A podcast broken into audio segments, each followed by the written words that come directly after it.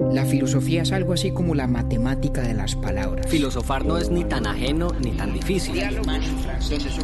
donde modo geométrico, Ahí tengo yo otra pregunta.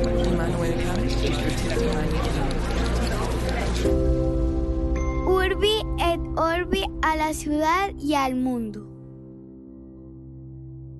Buenos días, buenas tardes, buenas noches. Funes el Memorioso es un cuento de Jorge Luis Borges publicado en 1942 sobre un joven uruguayo, Ireneo Funes, cuyo más memorable atributo era el de dar siempre la hora, con total precisión y sin tener que mirar al firmamento.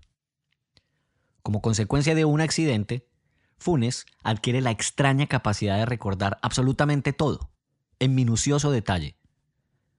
Imagínese que usted pudiera recordar todo cuanto le ha pasado en la vida, cada imagen vista, cada olor, cada sonido de cada segundo de su existencia.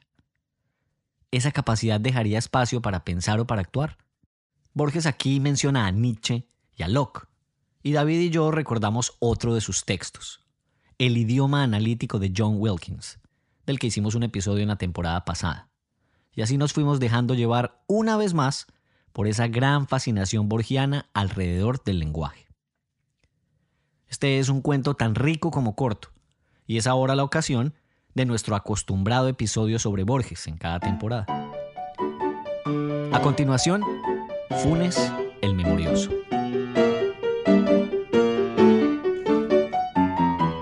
Compañero David Zuluaga, Dios existe y ya no tengo que ver más a Don Emanuel. Por esta temporada. Pese a lo que diga Nietzsche. Dios existe para mí después de pasar. Pero, ¿cómo me fue? Dígame la verdad.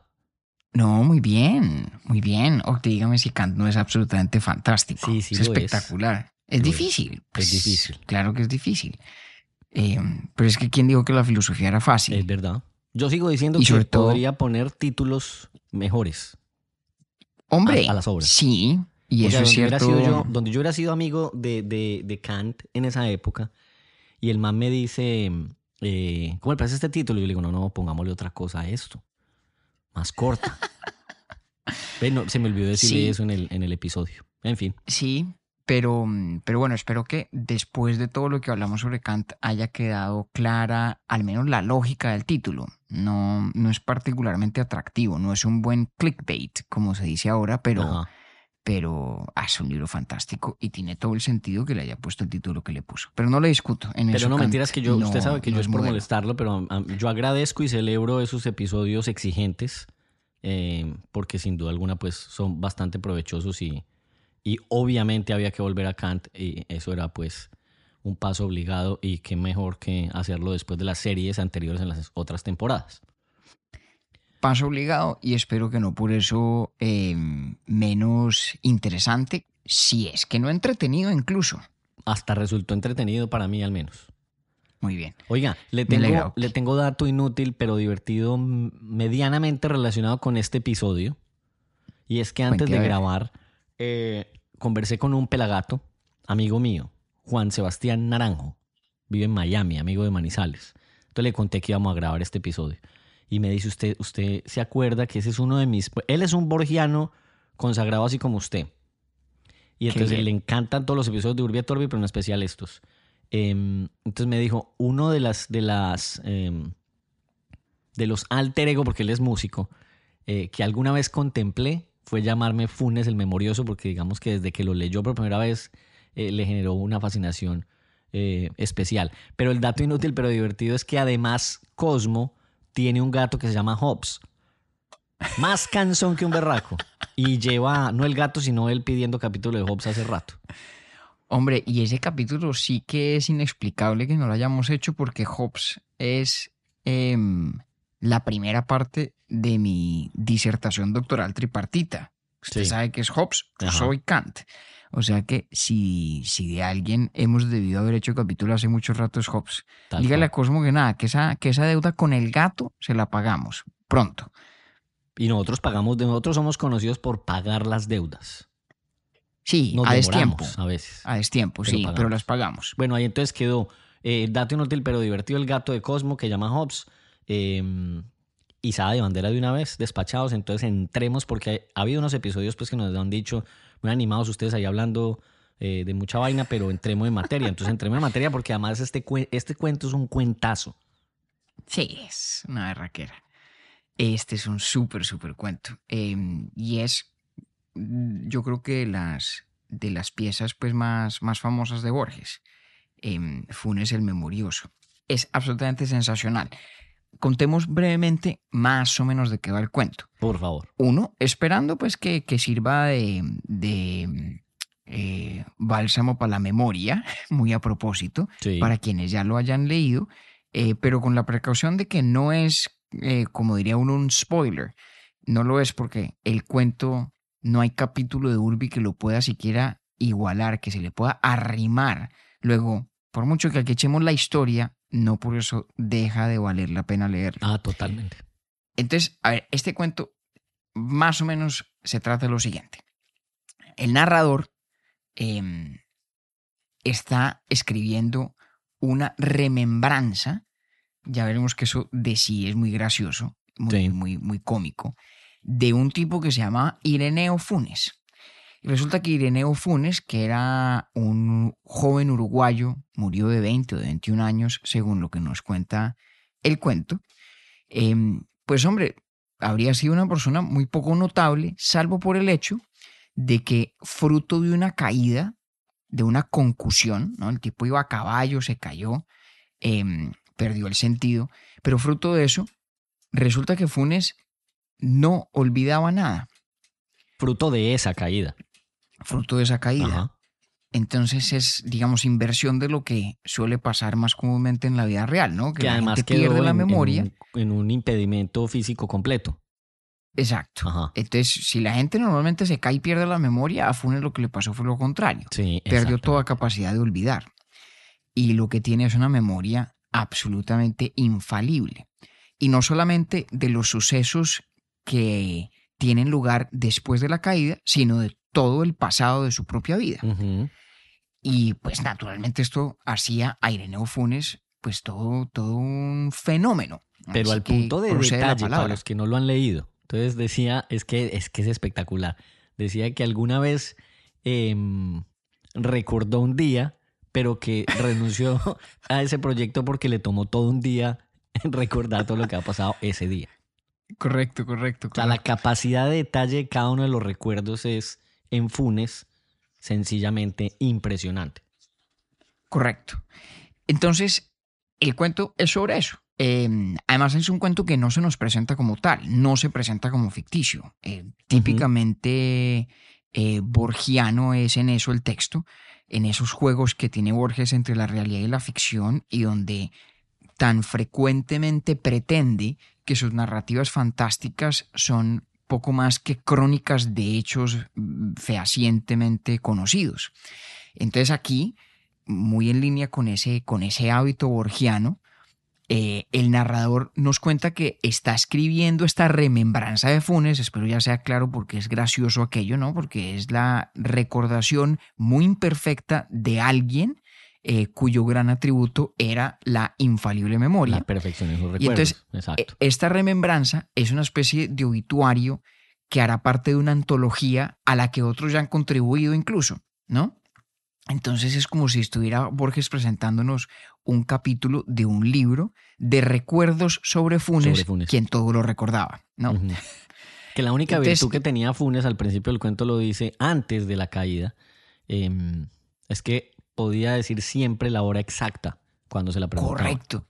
Que es una cosa muy curiosa, ¿no? Mm. Eh, lo describe, la palabra que usa es el cronométrico Funes.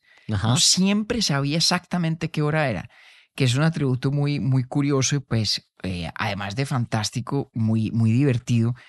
Y mm, no sé, especulo yo que no es un detalle irrelevante porque tal vez en algo explica el hecho de que la perfecta recordación que tiene Funes de los hechos incluso anteriores a su caída, a lo mejor obedezca a que la caída aviva una suerte de capacidad latente. Antes solamente manifiesta en esa habilidad de saber siempre qué hora era. Ahí hay algo, ahí hay algo sobre, sobre la, sobre la mente de Funes antes de su accidente que, que no deja de ser notable y curioso. Y obviamente no podemos dejar de mentar que en eso se parece a Kant, ¿no? El cronométrico Funes era, como el señor Kant, reloj de Königsberg, no por lo predecible de sus hábitos, sino por siempre saber tan exactamente qué hora era. Y hay una cosa Entonces, bacana bueno. que le quiero tirar de una vez al ruedo. Cuente a ver. es eso que usted dijo al principio de que era como un obituario, pero que el cuento de Borges es parte de, pareciera ser, de un texto mucho más amplio, escrito por otras manos. Entonces, muy al principio del cuento, él dice que hay un señor que se llama Pedro Leandro Ipuche, que también escribió sobre Funes, y dice algo que es muy interesante porque saca al baile a un señor que se llama Don Nietzsche. Sí, señor. Y entonces él dice que este señor Ipuche escribió que Funes era un precursor de los superhombres. Eso a mí me gustó mucho porque, primero porque es como un llamado a Nietzsche, que usted ya nos lo va a desarrollar, pero además es espectacular porque Nietzsche era profesor de filología. Muy, muy cierto. Muy buen punto. No había caído yo en la cuenta de, ese, de esa observación sobre la filología, pero sí, Nietzsche era un obsesivo del lenguaje como obsesivo del lenguaje era Borges. Y va un poquito más allá porque mire cómo termina esa oración que usted estaba leyendo. Pedro Leandro Ipuche ha escrito que Funes era un precursor de los superhombres, un Zaratustra cimarrón y vernáculo. Qué berraquera Lo de, eso, ¿ah? lo de un Zaratustra cimarrón y vernáculo entre comillas dentro del cuento. Es decir, es una frase de Pedro Leandro Ipuche, otro de los autores que participan de esta antología de remembranzas Así de Funes. Em, y la alusión a Nietzsche, pues ya es más o menos clara con lo de superhombre, pero es clarísima con lo de Zaratustra. Em, porque obviamente se refiere a, uno de los textos capitales de la obra de Nietzsche. Pues lo voy a decir más. Este cuento, eh, y aquí me salgo por un segundo del, del- del universo literario de este escrito, tiene un precedente muy curioso, Octi. Y es que ya Borges lo había anticipado un año antes de su publicación. El cuento se publica en 1942, Sí. aparece luego recogido en el libro Ficciones del Ujú. 44, pero en 1941 Borges escribió un obituario con ocasión de la muerte de James Joyce. Ok. Entonces, de entrada, fíjese que, que- que acá hay una cosa interesante, ¿no? La, el cuento como tal es una suerte de obituario y la anticipación del cuento tiene lugar en un obituario también, el de Joyce. Mire lo que dice Borges en el obituario de Joyce. Entre las obras que no he escrito ni escribiré, pero que de alguna manera me justifican siquiera misteriosa y rudimental, hay un relato de unas ocho o diez páginas que se titula Funes el Memorioso. Del compadrito mágico de mi cuento, cabe afirmar que es un precursor de los superhombres, un Zaratustra tu- suburbano y parcial. Bien. Lo indiscutible es que es un monstruo. Lo he recordado porque la consecutiva y recta lectura de las 400.000 palabras de Ulises exigiría monstruos análogos. Mm. Y No sabe uno. Este man lo, lo escriben, perdón, lo interrumpí, en el obituario de Joyce. Claro, sin esto de terminado el Joyce. cuento. Pues no sabemos. Bueno, sí, porque lo publicó en el 42, pero pues sí, ok. Y el obituario es del 41. Y no tenemos ni idea. Y puede ser Borges burlándose de todos nosotros, porque dice, ¿no? Entre las obras que no he escrito ni escribiré. Mm. pero ya tiene el título Funes el Memorioso, ya tiene la alusión a los superhombres y a Zaratustra. Es decir, esto para destacar que lo que usted está señalando en el cuento hace parte bien de la concepción original antes de que se escribiera, si es que no lo había escrito ya cuando, cuando el obituario de Joyce, bien del muy breve resumen de la sinopsis que allí presenta, si es que ya lo había escrito. Es decir, es un elemento de suficiente importancia para aparecer allí Sí. no es, no es accidental que esté, que esté también en el cuento ya publicado. Porque me parece que es importante eso, Octi, porque es que em, al invitar Borges al lector a que piense en Nietzsche, piensa uno, pensé yo en una cosa y usted ahora me ha puesto a pensar en dos. En la que yo pensaba era sobre todo en lo mucho y muy interesante que dijo Nietzsche sobre la relación del ser humano y la memoria, sobre todo en un texto que se llama, em, que se llama, ay caramba, segunda consideración intempestiva. Estaba pensando en el título en inglés que es Untimely Meditations, pero en la segunda consideración intempestiva, que es un ensayo que se suele traducir al español eh, con el título Sobre la utilidad y, la in- y los inconvenientes de la historia para la vida, en ese ensayo, que es de 1874, Nietzsche dice una cosa que han dicho muchos filósofos, pero lo dice, lo dice digamos, con, con especial precisión y agudeza, y es que solamente los seres humanos tienen historia. Los animales no. No solamente los seres humanos somos seres históricos, Sí. pero somos seres históricos no solamente en virtud de nuestra capacidad de recordar, sino en igual medida por nuestra capacidad de olvidar. Ah, Entonces Nietzsche dice, entre otras muchas cosas, que si uno no pudiera olvidar, ¿sí? Y aquí lo cito, vería, vería todas las cosas agitándose en una serie de puntos movedizos. Se perdería en este mar del devenir y en consecuencia, vuelve y dice Nietzsche, sería el ser humano, digamos, el perfecto discípulo de Heráclito, ¿no? ¿Se acuerda de esa frase famosa de que el hombre nunca se baña dos veces en el mismo río? Que alude precisamente a la, a la noción de que todo lo que el mundo nos presenta cuando interactuamos con él es absolutamente particular, absolutamente singular. ¿sí? No solamente el río de hoy es distinto del río de ayer y del río de mañana, sino que es distinto naturalmente de todos los otros ríos, ¿correcto?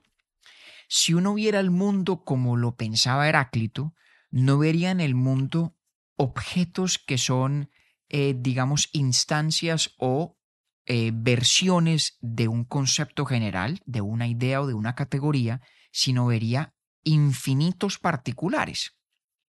Así es. Y si el ser humano interactuara con el mundo de esa forma, si no pudiera olvidar esa radical particularidad de cada una de las cosas que se nos presentan, no podría tener el tipo de memoria que le permite a su vez tener historia. ¿Qué es lo que le pasa Y al es- pobre Funes? ¿Qué es lo que le pasa al pobre Funes? Y aquí va el segundo punto en el que no había pensado y me ha puesto usted ahora a pensar, en la alusión a Nietzsche. En tanto que Nietzsche era efectivamente filólogo. Eh, originalmente su formación es en el, en el estudio del lenguaje, sobre todo de los, de los idiomas clásicos, del griego en particular.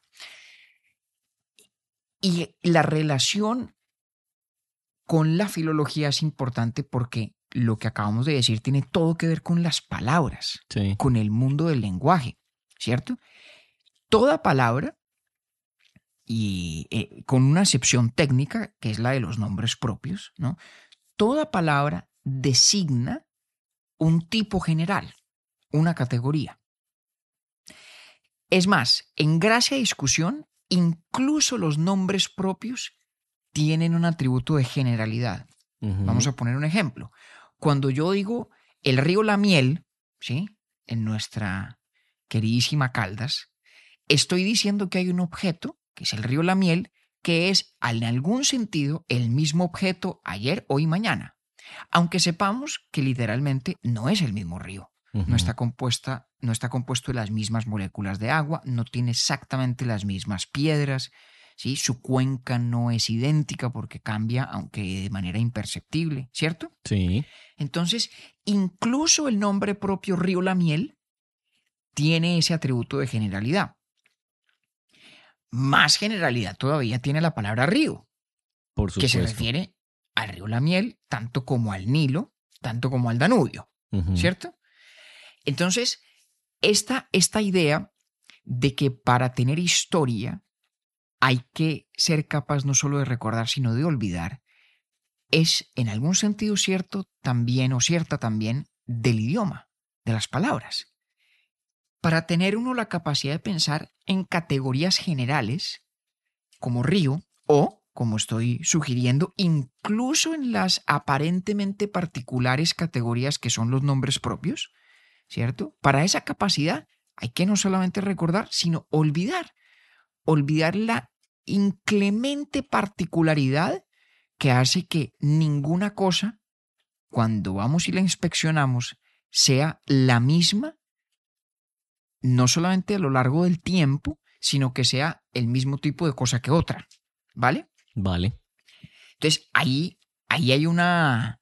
Ahí hay una mm, relación directa e importantísima entre estas dos facultades mentales del ser humano, la memoria, pero también el olvido, y su posibilidad de tener historia, de tener pasado, pero además de tener lenguaje y de poder usarlo como se usa el lenguaje, que es para no solamente señalar cosas singulares, sino observar y notar del mundo atributos que son de cierta generalidad, ¿cierto?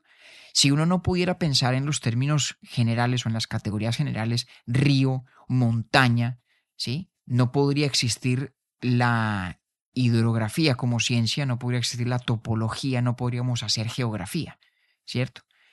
Es como si usted, imagínese una persona o un mundo donde cada ser humano que usted se encuentra lo conoce por nombre, Octavio Galvis, David Zuluaga, Camilo Zuluaga, María Cristina Pimiento, Clemente Zuluaga Pimiento, los conoce a todos por nombre. Sí.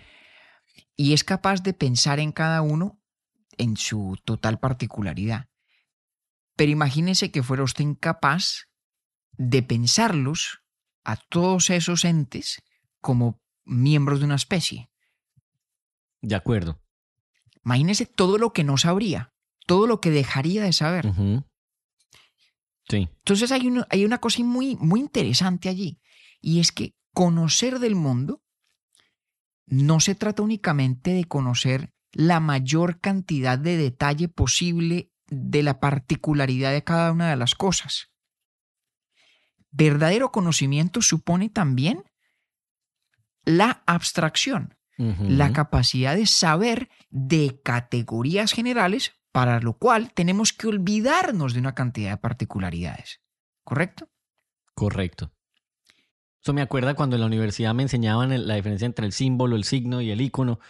Y entonces el profesor siempre nos ponía un ejemplo y es lo mismo que se está diciendo, pues llevado a otro formato y es un mapa es solo una abstracción de un espacio. No cumpliría su función si el mapa de Manizales correspondiera en tamaño en detalle a la misma ciudad. Exactamente. Exactamente. Y resulta que los conceptos... Estamos muy apegados a nuestra tierra en este episodio.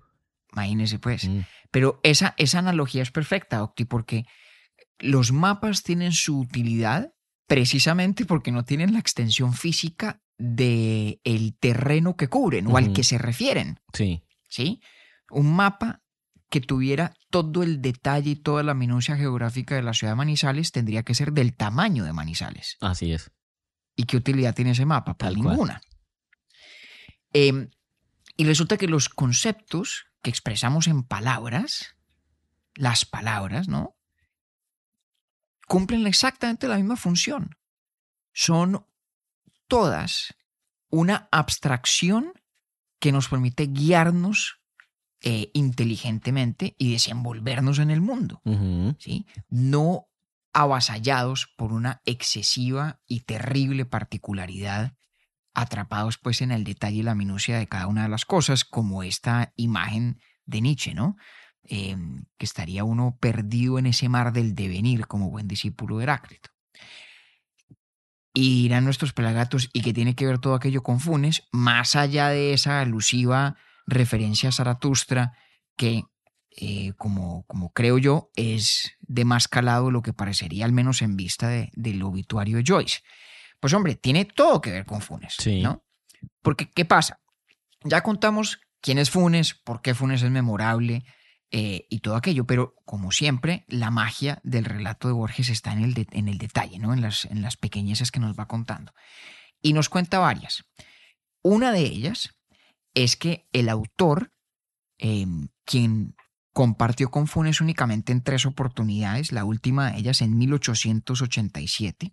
Y aquí va pues un detallito eh, menor pero simpático de Borges, y es que en algún punto del cuento dice, "E- ese diálogo, refiriéndose al último eh, que tuvo el autor con Funes, Con Funes. ese diálogo de hace ya medio siglo. Entonces, si uno hace las cuentas, Exacto, si no hace las cuentas, el último diálogo fue en 1887, luego el cuento tuvo que escribirse en el universo ficticio del cuento. Más o menos alrededor de 1937, Ajá. más o menos, ¿no? 50 años después, medio siglo después. Bueno, y entre las otras cosas que O sea que es para el que, obituario pareciera ser, podría uno pensar que ya Pues, estaba escrito. es que es- esos son los juegos deliciosos una de. Borges. queda, uno, queda uno con la duda, porque Borges hubiera podido escribir el cuento sin esa frase, sin decir que ese diálogo de hace ya medio siglo. Sí. Entre otras cosas porque Funes murió tan joven que se pregunta uno, bueno, ¿y por qué habrían de publicar un volumen de remembranzas de Funes eh, casi 50 años después de muerto? Ujú. Entonces fíjese que ahí hay una, bueno, no, ahí hay una incógnita para mí. Sí. ¿Por qué Borges le pone eso? A lo mejor escribió el cuento en el 37. O a lo mejor lo escribió en el 41 y por eso, bueno, mentira, no, no podría haber sido en el 41 en el universo narrativo del cuento porque la frase es hace ya medio siglo, Ujú. El 41 de pronto ya va pasadito, pero de pronto no es tan matemáticamente exacto. No sé, no sé, pero es una coincidencia interesante. Lo. El cuento va a que en la, en la segunda eh, visita o en el segundo encuentro que tiene en su vida el autor con Funes, con Ireneo Funes, entre otras cosas, le da a Funes unos libros de latín que, que el autor cargaba, que estaba estudiando en ese momento. Eh, una cosa también típicamente borgiana, ¿no? Con la fascinación que tenía Borges por el latín.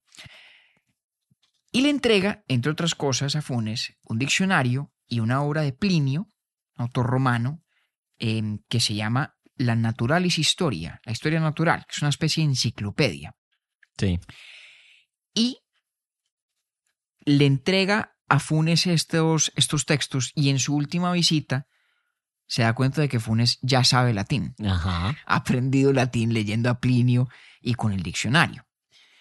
Y de hecho, em, Como yo aprendiendo francés con usted en el capítulo de, de Tocqueville y usted está hablando alemán. Exactamente, exactamente.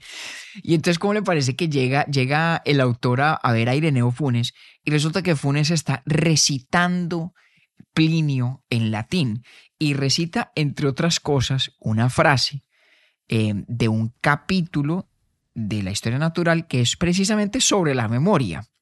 Y la frase es ut nihil non is dem verbis redderetur auditum que significa que nada que haya sido escuchado puede repetirse con las mismas palabras. Y esa, esa, ese detalle, ¿no? De que Ireneo Funes aprende latín trabajando con un diccionario, recita a Plinio hablando sobre la memoria y lo recita refiriéndose a que ni siquiera los sonidos que han sido escuchados pueden, digamos, renacer o pervivir en las mismas palabras, vuelve y nos lleva a esta cuestión del lenguaje. Porque fíjese que lo que está diciendo es una cosa muy interesante, y es que ni siquiera una palabra es en sí misma una cosa general. O sea, cuando yo digo Octavio y usted luego dice Octavio, estamos diciendo la misma palabra, pero en realidad no como, como hecho en el mundo, en, digamos, la, la puntuación en el espacio-tiempo de mi decir Octavio y la puntuación en el espacio-tiempo de su decir Octavio son dos cosas distintas, ¿correcto? Correcto. Son dos cosas diferentes. Decimos que son la misma palabra en un ejercicio, nuevamente, de abstracción, De de convención. olvidar eh, y de olvidar particularidad. O sea que incluso cuando hablamos del lenguaje, cuando nos referimos al lenguaje mismo, estamos en el mismo ejercicio que hace el lenguaje respecto de las cosas y de nuestras percepciones de las cosas. Bueno, creo que eso está bastante claro, ¿cierto? Como Sí. esa, mm, esa importancia de la abstracción y de la generalidad para poder hablar, para poder tener lenguaje y sostiene Borges para poder incluso pensar. ¿Por qué no hacemos una vaina? Léase usted el parrafito más, más entretenido, en, en mi opinión, el párrafo clave de este cuento. Que como usted y yo tenemos la misma edición de Borges Esencial, además. Sí, que es muy linda, que es la conmemorativa de la Real Academia. Eh, vayas a la página 83 de esa edición. Que entre otras quiero, quiero hacerle un, un- un reconocimiento pues ahí a la, a la, a la RAE, porque estas ediciones son eh, pues muy bien curadas, por supuesto, pero además de Ah, precios eh, asequibles, Sí, sí, es una nota. con intención. nota para el que- esta, esta es muy bella. Esta sí, se llama Borges el- Esencial. Entonces, vean, Sí, pues yo me he hecho aquí que- la, la leída de este, de este párrafo. Hágale, hágale, maestro. Nosotros, de un vistazo, percibimos tres copas en una mesa. Funes, todos los vástagos y racimos y frutas que comprende una parra. Sabía las formas de las nubes australes del amanecer del 30 de abril de 1882 y podía compararlas en el recuerdo con las vetas de un libro en pasta española que solo había mirado una vez y con las líneas de la espuma que un remo levantó en el río Negro la víspera de la acción del quebracho. Es que me, me- sonrío mientras leo. Es que, eh, mire, eso, y eso es típico Borges, ¿no? Estas son como esas listas Que además le cambia de tercio, pues. Que man está hablando de la amanecer y después que, lo- que el remo que levantó el río. Negro. Total. Pero pues, esto, esto, pues, y lo comentamos usted y yo en un momento dado, esto lo, lo- lo- es inevitable uno pensar, por ejemplo, eh, en el idioma analítico de John Wilkins. Claro, la lista eso- eso iba a decir de los ahorita. animales. Claro, la Que lista de entre los otras de una vez chino. aquí esta duda. Porque muchos ya estarán diciendo, bueno, pero ¿cuál es la fijación de estos dos con los textos de Borges que refieren a los problemas del lenguaje? Que eso hay otros que lo celebran. Laura Valencia, por ejemplo, en Florida, dice que es uno de sus temas más apasionantes y los que más le gusta. Pero dígame, dígame usted, ¿cuál es la fijación de nosotros dos por, por abordar a Borges desde el lenguaje? Ya nos dijo un pedazo, pero ¿qué más podría pues sí, yo- complementar? Yo creo que, yo creo que hay una fijación por, por tres vertientes. La primera es que mm, eh, Borges mismo era un obsesivo del lenguaje, ¿no? Borges escribió cantidades de cosas sobre el lenguaje y sobre la relación del ser humano con el lenguaje. Y su arte es el arte del lenguaje. De eso se trata lo que él hace, de eso se trata eh, su vida. Es una relación con las palabras, por lo menos su vida como escritor. Entonces, pues es una obsesión que nosotros importamos del propio Borges. Segunda razón, Octi, pues que a mí también me apasiona el tema del lenguaje y, y sus ey. complejidades. No, pues que ya le iba a decir yo en estos episodios lo que yo le estoy es por decir que si ya fue al oftalmólogo en estos días. Latín, ¿Por qué, lenguaje, borgiano, por favor, pues va y se me hace un chequeo esta semana. Eh, a mí me apasiona y fíjese que no hemos hecho en realidad nunca un capítulo de filosofía del lenguaje pura y dura como hemos hecho, por ejemplo, en filosofía de la mente, en parte porque yo no he sabido por dónde cogerla. Ok. Tengo muchas dudas de, de por dónde nos podemos arrimar a, a esa cuestión eh, que tiene pues tantas, tantas aristas. Y la tercera razón, diría yo, es que la relación entre lenguaje y pensamiento es una cuestión filosóficamente compleja, intrigante, que a mí también me encanta y que intrigó mucho a Borges y que es muy importante, em, pues por una cosa que resuena eh, en todos los capítulos de Urbi et Orbi al principio, que es esa, esa mm, eh, afirmación mía de que el- la filosofía es una especie de matemática de las palabras. Que hasta ahí en la intro lo dice. Exacto. Y pido disculpas porque no hay nada más impúdico y más patético que citarse uno a sí mismo, ¿no? Eso sí es, eso es fatal. Em, pero no, no se me ocurre una mejor expresión, luego tengo que repetirla. Y si uno cree efectivamente que la filosofía es eso, es pensar, pero es pensar a través de las palabras y es pensar con el rigor de un matemático, pero en el universo de lo lingüístico, pues entender esa relación entre el pensamiento y el lenguaje es fundamental para entender a la filosofía misma. Correcto. Dicho lo cual, volvámonos al cuento.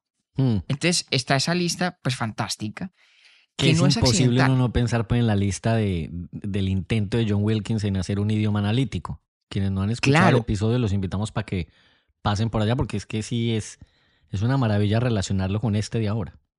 Claro, sobre todo, ¿se acuerda la, la taxonomía de los animales Ah, en eso es un supuesto antiguo diccionario chino, ¿no? Los que de lejos parecen moscas, los que son del emperador, etc.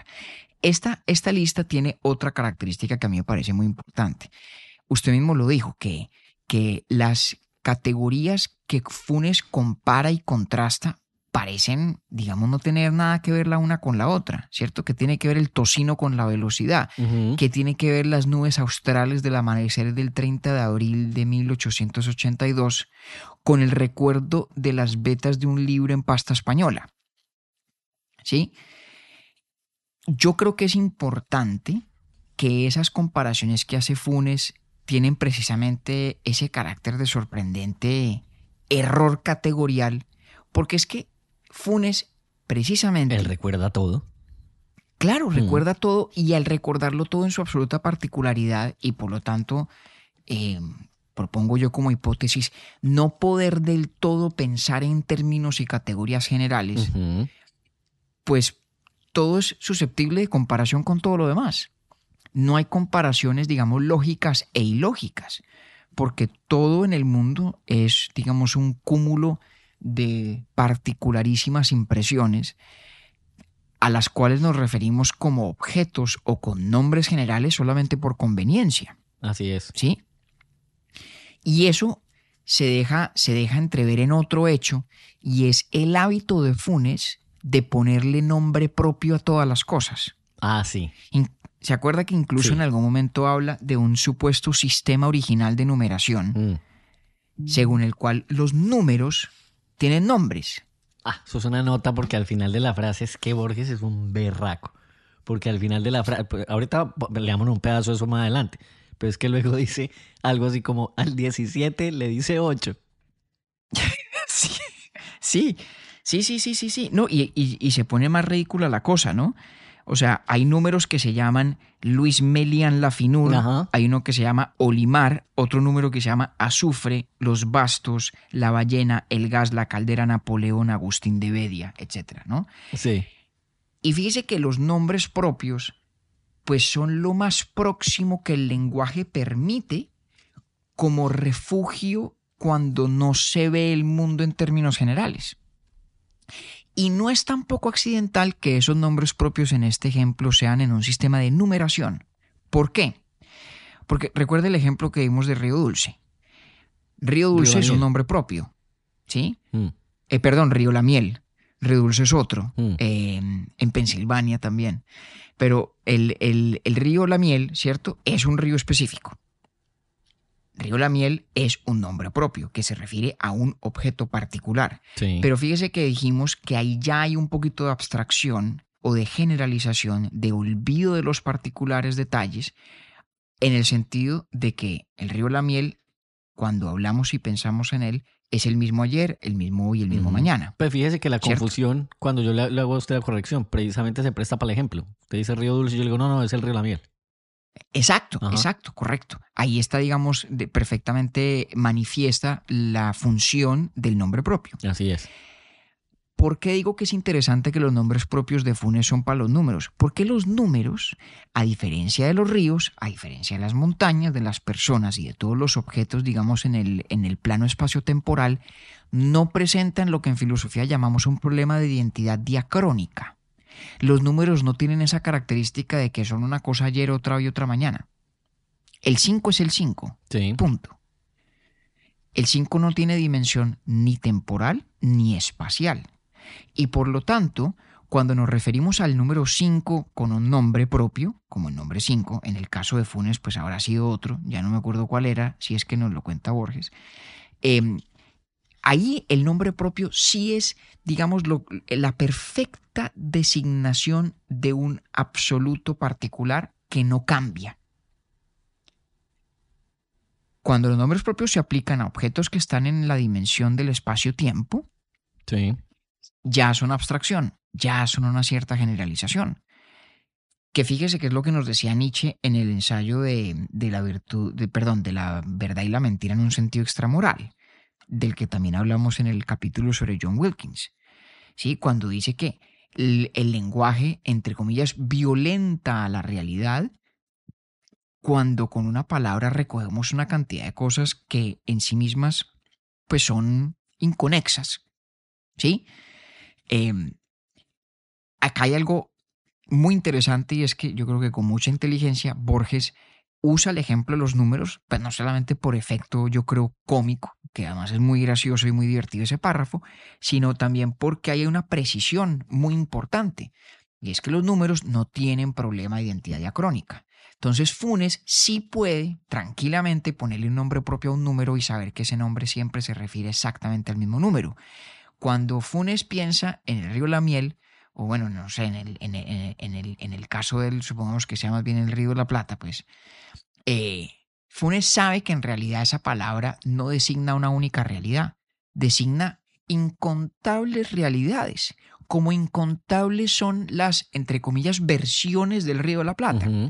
La de ayer, la de hoy, la de mañana, la de pasado mañana. No, No, pues sería Incluso- Río La Plata del 13 de marzo del Eh. 2023 a las 5 y 17 de la tarde. Eh, exactamente, exactamente. Además sería un fune- una, una funesada.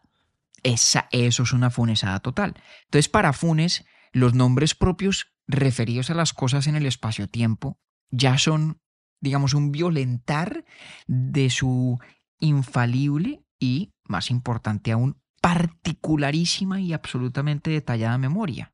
¿Sí? Entonces, no es, no es accidental, yo creo. eh, el ejemplo de los números, como no era accidental, le decía antes que en, e- en ese parrafito que usted pasó- empezó a leer, las comparaciones sean de categorías que parece que no se hablan entre sí. Ujú. Claro, Eso en su universo eso tiene sentido. Exactamente. Entonces, sí- sígase leyendo ese parrafito que ahí, ahí está el corazón de todo esto y es realmente muy, muy divertido y muy bello. Bueno, te sigue así.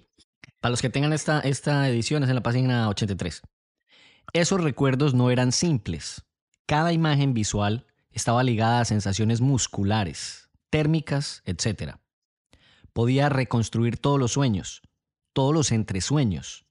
Dos o tres veces había reconstruido un día entero, lo que estamos diciendo. No había dudado nunca, pero cada reconstrucción había requerido un día entero. Anota. Que es, es que usted lo mencionó al principio Sí. y es, eh, digamos, calco de la explicación que le hacía su profesor, yo me imagino que de semiótica, Sí, así cuando era. le hablaba de los mapas, Ujú. ¿no? Andrés Exactamente el mismo. Es- ahí está. Hágale, Entonces siga. dice, me dijo, más recuerdos tengo yo solo que los que habrán tenido todos los hombres desde que el mundo es mundo. Y también, dice Borges, que le dijo, mis sueños son como la vigilia de ustedes.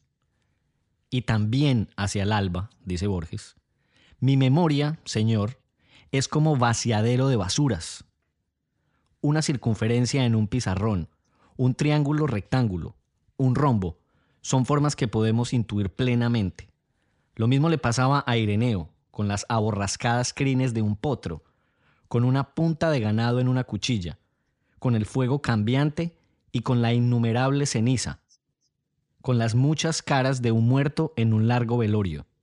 No sé cuántas estrellas veía en el cielo. Eso de, eso de, de con las muchas caras de un muerto en un largo velorio, ¿ah? Hágame el favor. Hágame el favor. Mm. Ahí está, ahí está perfectamente eh, señalado el hecho de que Funes, en realidad, en su forma de encontrarse con el mundo, no tiene sentido de la identidad diacrónica. No tiene la impresión que tenemos todos nosotros de que una cosa sigue siendo la misma cosa, digamos, con el paso del tiempo. Todos sabemos que, que los objetos que percibimos así, en el fondo o en su realidad, digamos al mayor detalle de la física, pues están cambiando constantemente. Pero conservamos la capacidad de abstraernos de ese detalle y de olvidar muchas de las variaciones. Funes parece no tenerla. Y este párrafo, fíjese, tiene varias cosas muy importantes. Primero, el tema de la alusión al sueño, ¿no? Mis sueños son como la vigilia de ustedes. Ajá.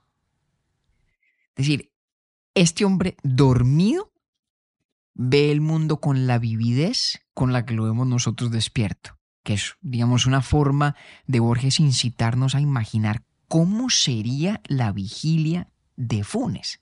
Sí.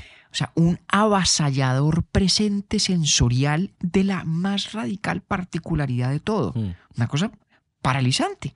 Como en efecto paralizado estaba Funes, no salía del cuarto. No salía. No hacía nada. No hacía absolutamente nada. Avasallado por ese presente sensorial incontenible del que tenía perfecta recordación también. Y explica, yo creo, esto, por qué en el prólogo de ficciones dice Borges que Funes, el cuento, es una larga metáfora del insomnio. Es una larga metáfora del insomnio. Ahí está. Es muy curioso porque no, no dice que el cuento sea sobre la memoria o sobre el olvido, No. sino sobre el insomnio. Mm. Eh, y me parece que aquí está, digamos, la, la clave central para entender por qué, por qué Borges lo caracteriza de esa manera. ¿Cierto? Ahora, creo yo em, que lo más importante al final de todo es que el narrador dice después de describirnos a Funes, dice, sospecho, sin embargo, que no era muy capaz de pensar. Pensar es olvidar diferencias, es generalizar, abstraer. En el abarrotado mundo de Funes no había sino detalles casi inmediatos. Mm. que es lo que veníamos diciendo. Un mundo de tal nivel de detalle perpetuo, y perpetuo no solamente porque todas las impresiones sensoriales de Funes son de ese nivel de detalle, sino porque en cada una de ellas está también presente la absoluta memoria de todo lo que ha vivido. En ese nivel de detalle, pues es imposible pensar. Es imposible pensar. Y queda, quedo yo al menos con la sensación de que Funes usa el lenguaje, digamos, a, a la manera, pues casi que de los computadores. De, ¿Cómo es que se llama esta vaina que, que, hay, que hay ahora tan en boga? Lo de chat GP o no sé qué. Sí, ChatGPT. GPT, esa vaina. Yo creo que el, el uso del lenguaje de Funes es muy parecido a lo que ocurre con esos sistemas de inteligencia artificial, eh, sobre todo entrenadas en el uso del lenguaje natural. ¿Sí?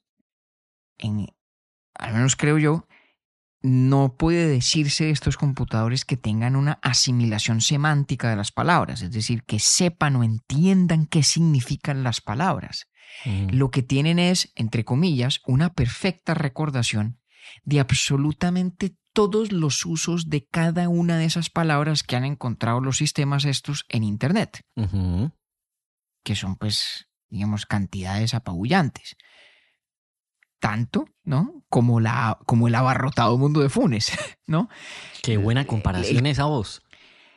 Pero entonces, y fíjese que, pues, por eso es que me da la sensación de que Funes es un poco un, un tramador Mm. del lenguaje. O sea, mm, mm, diría yo que a lo mejor engaña un poco a su interlocutor dándole la impresión de que utiliza las palabras con asimilación semántica, cuando en realidad lo que tiene es una claridad absoluta de todos los casos en los cuales una palabra determinada se ha utilizado y por lo tanto tiene la habilidad predictiva de saber ante qué impresión o percepción particularísima debe luego utilizar esa misma palabra. Pero fíjese cuando no es lo mismo que entenderla. libros, eh, las enciclopedias, Ahí está. que las, que, sí, ahí las, está. las asimila casi como, como un algoritmo. Es, Y exacto. recita con una precisión apenas llega don Jorge Luis al parecer a visitar. Correcto, correcto. Porque me parece a mí que ahí estaría la gran, digamos, eh, contradicción latente de, de la persona de Funes. Si Funes tiene una mente que opera como nos la, como nos la describe el narrador, pensaría yo que Funes tendría que guardar perfecto silencio por incapacidad de asimilar esa generalidad vaga del lenguaje Sí. de nuevo, con la excepción de los números, o tendríamos que reimaginarnos la relación del propio Funes con el lenguaje, radicalmente distinta de la nuestra. Radicalmente y se me distinta. ocurre a mí más parecida a la, de, a la del chat GPT o G- GTP, GPT. GPT, esa vaina. Mm. ¿sí? Que fíjese que en eso tiene un atributo que me parece muy, muy simpático, que en estos días le leí a un columnista del New York Times, a Ezra Klein, que dice que los sistemas de inteligencia artificial tienen la particularidad de que entre más inhumanos son, digamos, en su capacidad de asimilar y procesar información, más humanos parecen en lo que crean o en lo que producen. Ok. Y tal vez algo así pueda ser cierto de Funes, al menos en esta analogía que me atrevo, que me atrevo a sugerir. Está bacana. Pues lo único cierto es que Funes, por no saber o no poder olvidar, parece que no pudiera pensar tampoco mucho. Y claramente no puede actuar. Funes no hace nada. Funes, digamos, languidece eh, y muere, me parece que dice Borges, que de una congestión pulmonar, Sí, una cosa así. sí, sí, sí. Em, pero languidece en cama, recordándolo todo, percibiéndolo todo, y en una parálisis a la vez cognitiva del pensamiento y volitiva de la acción. Y si Mm. uno se vuelve eh, al inicio del, del cuento cuando describe el narrador a Funes como una persona de cara taciturna y aindiada, piensa uno que este uruguayo taciturno, Ireneo Funes, tenía que, digamos, serlo aún más después del accidente. Paralizado por ese abarrotado mundo que yo creo que es casi in- ininteligible, o no, no casi, es ininteligible para nosotros. Es como ese discípulo Heráclito de que hablaba Nietzsche en su segunda consideración intempestiva. Que además, y- usted cuando estaba diciendo lo de que pareciera ser que Funes no puede pensar, em, fíjese que es que obviamente pues Borges lo hace de una manera completamente hábil. em, entonces lo deja uno pensando muchas cosas distintas. Entonces, tanta capacidad de recordar cada detalle tiene Funes que uno también podría pensar que al final em, se fatigó y por eso se quedó encerrado en el cuarto viendo a la pared. Esa puede ser una, una hipótesis. La otra es, bueno, no podía salir porque eh, por su accidente, pues su movilidad quedó comprometida. Pero es muy bacano porque lo pone a uno a imaginarse escenarios Claro. posibles con la Claro. misma, con, con todos los elementos que está eh, proponiendo a lo largo del- de la narración. Y le propongo uno último. ¿Se acuerda que cuando hablamos al principio de, de lo que Nietzsche decía de la memoria y del olvido, no solamente se refería al lenguaje, sino a la historia, ¿no? Sí. A la idea de que el ser humano tiene historia. Eso es muy chévere. Y en el caso individual es la idea de que una persona tiene pasado. Pero un pasado está constituido no solamente por lo que uno recuerda, está constituido aún más por lo que uno olvida. Mucho más por lo que uno ha olvidado.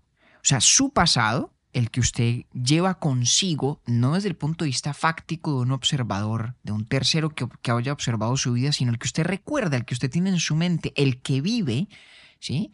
Porque digamos uno por la vida va llevando su pasado y ese pasado se hace manifiesto en lo que uno hace y en lo que deja de hacer. Ese pasado es forja tanto de lo que usted recuerda como de lo que olvida. Como lo que olvida.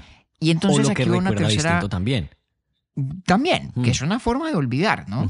Porque ciertamente está, si, si no se está autoengañando, si es, digamos, un, un Sí, sí, recordar exacto, distorsionado de buena fe, pues. eh, esa. Bueno, aunque no, yo creo que puede intencionalmente conducirse a un engaño que no sea reversible. Pero Ah, bueno, eso es otra cosa. sí, total. Pero entonces aquí va mi tercera hipótesis. Funes tenía que sentirse absolutamente viejo, Sí, total. siendo un pelado. Con la cantidad de información tan berraca que tenía en la cabeza. Claro. Y no lo digo yo, lo dice Borges, que era más inteligente y que había, yo creo que previsto, si no todas, las más de las interpretaciones plausibles de su cuento. Pero entonces mire lo que dice. Este es, este es el, el final del cuento, ¿no? Entonces vi la cara de la voz que toda la noche había hablado. Ireneo tenía 19 años. Había nacido en 1868. Me pareció monumental como el bronce más antiguo que Egipto, anterior a las profecías y a las pirámides. Y cuando leí yo eso, Octi, me acordé de un cuento de Borges, también famosísimo, que a mí me encanta y del que algún día tendremos que hacer capítulo, que es El Inmortal, Mm. donde el personaje principal, que es un ser inmortal, está mamado. No, pues No hace imagínese, nada. Que eso lo hablamos en algún momento también, sí. Sí, episodio. está absolutamente paralizado del cansancio, lo ha sido todo. Todo. A lo mejor hay algo de eso también en Funes. Si hay parálisis cognitiva por esa incapacidad de abstraer y de generalizar, de golpe la parálisis volitiva práctica em, tenga que ver con eso, con el sentirse absolutamente vetusto, viejo, Mm. cansado, anquilosado por todos esos recuerdos. Porque un Funes de 19 o 20 o 21 años, con esa memoria, es efectivamente más antiguo que Egipto. Si pensamos en el pasado desde el punto de vista existencial y no temporal, es decir, el pasado no del tiempo que yo he vivido, sino el pasado que cargo conmigo, Sí. existencialmente hablando. Y desde ese punto de vista, pues Funes es antiguo, antiquísimo. Antiguo, esa es la palabra. Mm. y, y- y tenía que estar absolutamente agotado, como, como el Argos del inmortal de Borges. Imagine, los, los Vengadores son unos patinchados al lado del Inmortal y Funes. Vean, no quisiera yo eh, terminar haciendo una, una precisión, porque al principio nosotros vimos que Funes se había caído del caballo y yo tengo que hacerle honor a una palabra que aprendí leyendo ese cuento cuando lo leí por primera vez y que recordé cuando estaba leyendo el cuento para preparar el episodio. Redomón. Nunca antes había leído esa palabra Ah, eh, y nunca después la volví a leer, sino hasta ahora, que es la vea caballería, es una caballería mal domada. Entonces es más Ahí como que usted. Funes lo invistió el redomón, mas no se Bueno, cayó del ahí tiene caballo. usted. Va perfectamente válida la precisión. Sí, sobre todo hablando Muchas del lenguaje gracias, tal. Pero es que me parece curioso porque, verdad, yo jamás volví a ver esa palabra, me la volví a encontrar en el mismo texto y quién sabe, pues si me la... No sé si algún día tenga yo el placer de ver un redomón en vivo y en directo. Le contaré. Ahí tiene usted, ahí tiene usted. Gracias por la precisión, Octi. Oiga, no, qué bacano. Hablar Queda visto que yo no tengo la memoria de Funes. No, Queda no, visto. Ninguno de nosotros. Y diría, me atrevería yo a decir, por fortuna. Por fortuna, totalmente. Qué cansancio. Hey, Ese es, pues, Octi, Funes el Memorioso. Y como siempre, gracias por seguirme usted la cuerda de estos laberintos borgianos a los que nos metemos en todas las temporadas. no, pues le sigo la cuerda con Kant, no le va a seguir con Borges. Que le- También es verdad, ¿no? Como Ya le estaba traen diciendo yo gastos. ahorita, Cosmo, el chiste no lo puedo contar al aire eh, o en micrófono, pues, completo. Porque Cosmo, además, es un tipo que tiene una memoria prodigiosa. No como la de Funes, ningún ser humano creo que la tenga, pero tiene muy buena memoria. Y lo, y lo molestamos mucho, pues, porque tiene muy buena memoria. Entonces me dice, vea que yo soy medio, medio parecido a Funes, porque tengo muy buena memoria. Y entonces le digo yo, y también es medio, puntos suspensivos. Ahí usted completa el chiste. Qué hueva. Eso es PG-13. Ay, Dios mío, Octavio. Deje así. Venga, deje esa- así. ven, há- hágame una cosa. Pe- pe- ¿Usted por qué no, no pone en el newsletter de este episodio el obituario que le hizo Borges a, a- a Joyce? ¿Es posible Claro. eso? Sí, claro, con mucho gusto. Ese, ese vale la pena ponerlo ahí. Yo no lo he leído. Ah, ah, o sea, no Buena- lo leí para este episodio, pero está muy bacano. Buena idea, lo voy a buscar. Sí. Lo voy a buscar. Sí, señor. Hombre, Y eso que no hablamos, eso que no hablamos de que tiene Borges razón, que uno tiene que ser una suerte de monstruo para leerse el Ulises de James Joyce, cosa que yo no he hecho y creo que no haré nunca. Ah, Eh, vea que ah, entonces pero eso es usted, usted para otra tiene su ocasión. Emilio de Rousseau. Sí, pero weón, es que, No, es que, pues es yo que no, el Ulises no, de si Joyce. usted no quiere, imagine yo. Deje así, deje así que estamos usted y yo como borrachos sin plata. Estamos que nos vamos y no nos hemos ido. Es verdad. La próxima volvemos, mejor dicho, con el, el rockstar de esta temporada más pedido que la camisa negra cuando la lanzaron. Don Marco Aurelio. Sí, señor. ¿Sí o no? Así es. Está buena la preparada señor. Ya pronto nos vemos para cumplir esa muy, muy vieja promesa. Totalmente. Esa grande deuda. Un abrazo, compañeros. Saludos a Clemente. Extrañaba yo ya el, el ruido de las sirenas neoyorquinas en el ambiente de Urbi et Orbi. Por ahí son al comienzo del episodio. Sí, no, nunca faltan, no faltarán. Nos vemos en 15 pues. Octi, muchas gracias, un abrazo. Urbi et Orbi es producido por Bielo Media, con la música original de Felipe Durán, la coordinación general de Camilo Zuluaga y la dirección creativa de María Cristina Pimiento. Agradecemos especialmente a Luchi y Titín por la voz del cabezote y nuestro logo. Nosotros somos David Zuluaga y Octavio Galvis. Feliz día Feliz tarde o feliz noche.